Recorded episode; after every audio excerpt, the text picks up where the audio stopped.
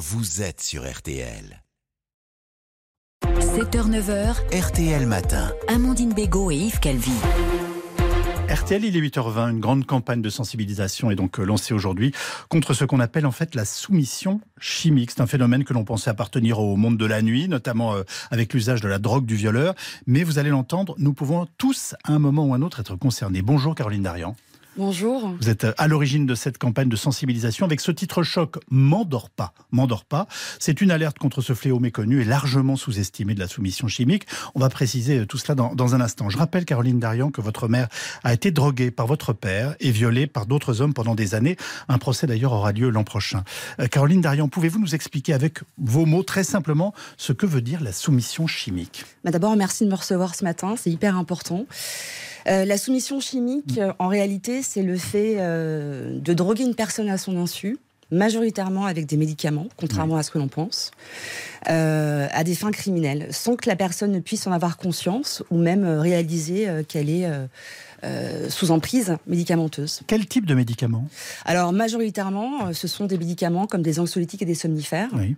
ce qu'on appelle les benzodiazépines, qui mmh. ont des, des propriétés sédatives donc qui endort la personne et donc la personne derrière est totalement inerte et dans ce cas-là bon, bah, ça, ça, fait le chou gras je vais dire des agresseurs. Dans, des dans les antidépresseurs on rentre quoi le Valium le Xanax ce genre ah, de choses tout, tout c'est euh, euh, des, euh, des alors c'est pas des antidépresseurs ce sont des anxiolytiques et, euh, et des somnifères.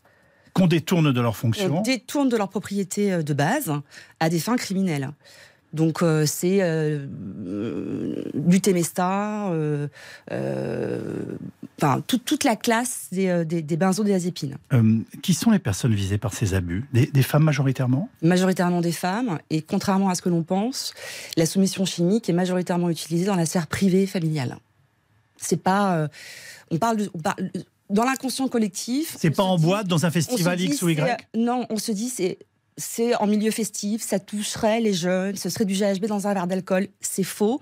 Ça en fait partie, ça fait partie de ce cas de figure, mais c'est pas ce qui est aujourd'hui majoritairement recensé. Est-ce que ça concerne tous les milieux sociaux? Totalement. Ça concerne euh, les femmes, comme euh, vous le savez, ça oui. concerne aussi euh, des enfants jusqu'à des nourrissons, ça concerne aussi des personnes âgées, de tous les milieux sociaux. Tous les milieux. Donc c'est quelque chose que jusqu'ici on ignore anormalement parce que je, oui. en vous écoutant je me rends bien compte qu'on parle d'un phénomène qui est quasiment un phénomène de société. C'est un phénomène, en fait c'est un enjeu, un véritable enjeu de santé publique qui aujourd'hui n'est absolument pas adressé.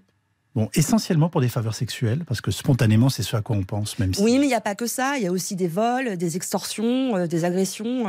Euh, bien sûr, il y a des agressions sexuelles euh, en première ligne, mais il n'y a pas que ça. C'est plus large. C'est euh, vraiment abuser de la personne dans, dans, dans, tous les sens, dans du, tous terme. les sens du terme. Comment peut-on s'en rendre compte? Quoi faire?